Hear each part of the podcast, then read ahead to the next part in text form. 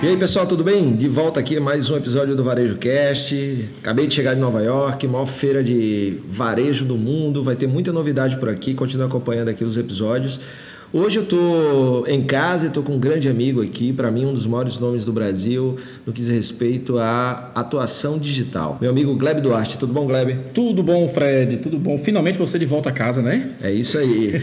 e hoje, é, aproveitar Gleb aqui para fazer uma pergunta a ele em relação, eu, você que está me acompanhando aí nas redes sociais, você que me acompanhou nas listas, viu Ah, para que lado ou para que direções o mundo dos negócios está indo quando a gente fala em tendências, experiência de loja, o ressurgimento da loja física, é, empoderamento de equipe, é, tecnologia sendo utilizada para tornar o ser humano mais ser humano, ou seja, liberar o ser humano para fazer aquilo que só ele sabe fazer muito bem, atender, se conectar com o consumidor, etc. Mas quando a gente fala em ferramentas, em digital, lá na NRF também se falou muito é, do fortalecimento do e-commerce, do de trabalhar as ferramentas tecnológicas e o Satya Nadella da Microsoft, inclusive, falou que assim como respirar, o investimento em marketing digital é uma coisa certa, ele sempre vai acontecer e ele está aumentando bastante, inclusive aumentando não só é, o volume que se está investindo, mas também uh, o que é necessário para poder o alcance é, ser relevante.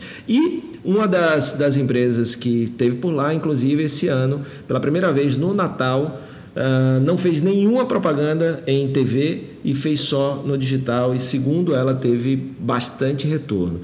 Gleb, olhando para 2020, qual a tua visão em relação à atuação digital, o que é, que é preciso, se você tivesse uma dica ou assim, ah, esse aqui é o que eu aposto para 2020. Excelente, Fred. Bom, você pegou uma bagagem sensacional lá, com excelentes exemplos. Eu concordo muito com o, o diretor lá, o presidente da da Microsoft né, com relação ao investimento em marketing digital. A gente tem visto isso crescer cada vez mais. Os últimos 5, 6, quase 10 anos que eu estou atuando nisso, todo ano cresce.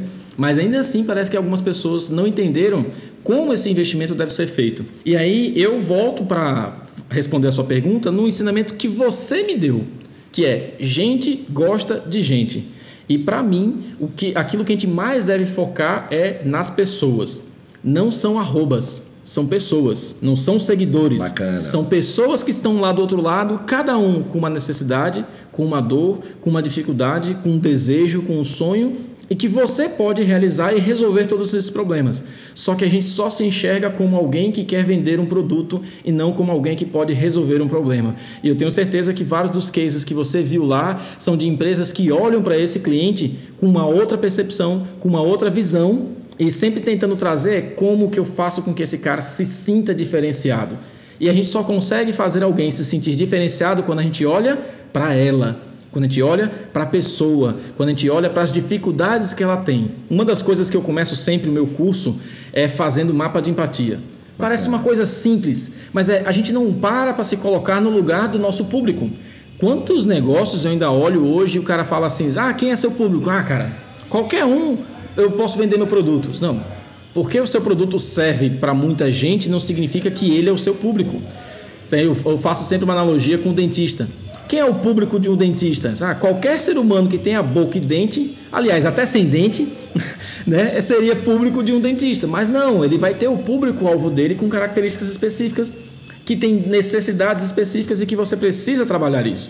Então, pensar em ferramenta, pensar em aplicativo, pensar em tecnologia não tem sentido se você não entender primeiro quem são as pessoas que você quer ajudar. Então, para mim, 2020 é o ano de você voltar e olhar para as pessoas não como arrobas, mas como pessoas que precisam de necessidades para serem atendidas e que você vai se encaixar nessas necessidades. Não crie um produto para encontrar as pessoas para vender. Encontre as necessidades que essas pessoas têm e atenda elas com um produto que você pode oferecer. É isso aí, grande dica do meu amigo Gleb Duarte e você que ainda não acompanha ele. Gleb, suas redes.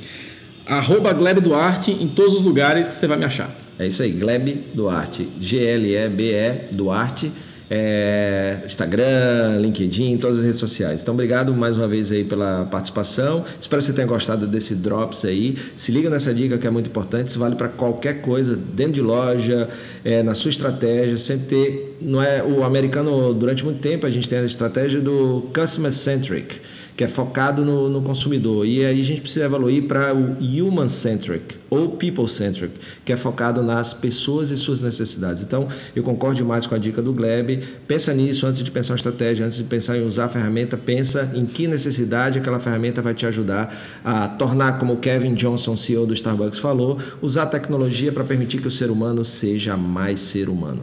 Tá bom? Então, valeu e até o próximo episódio do Varejo Cast. Até mais.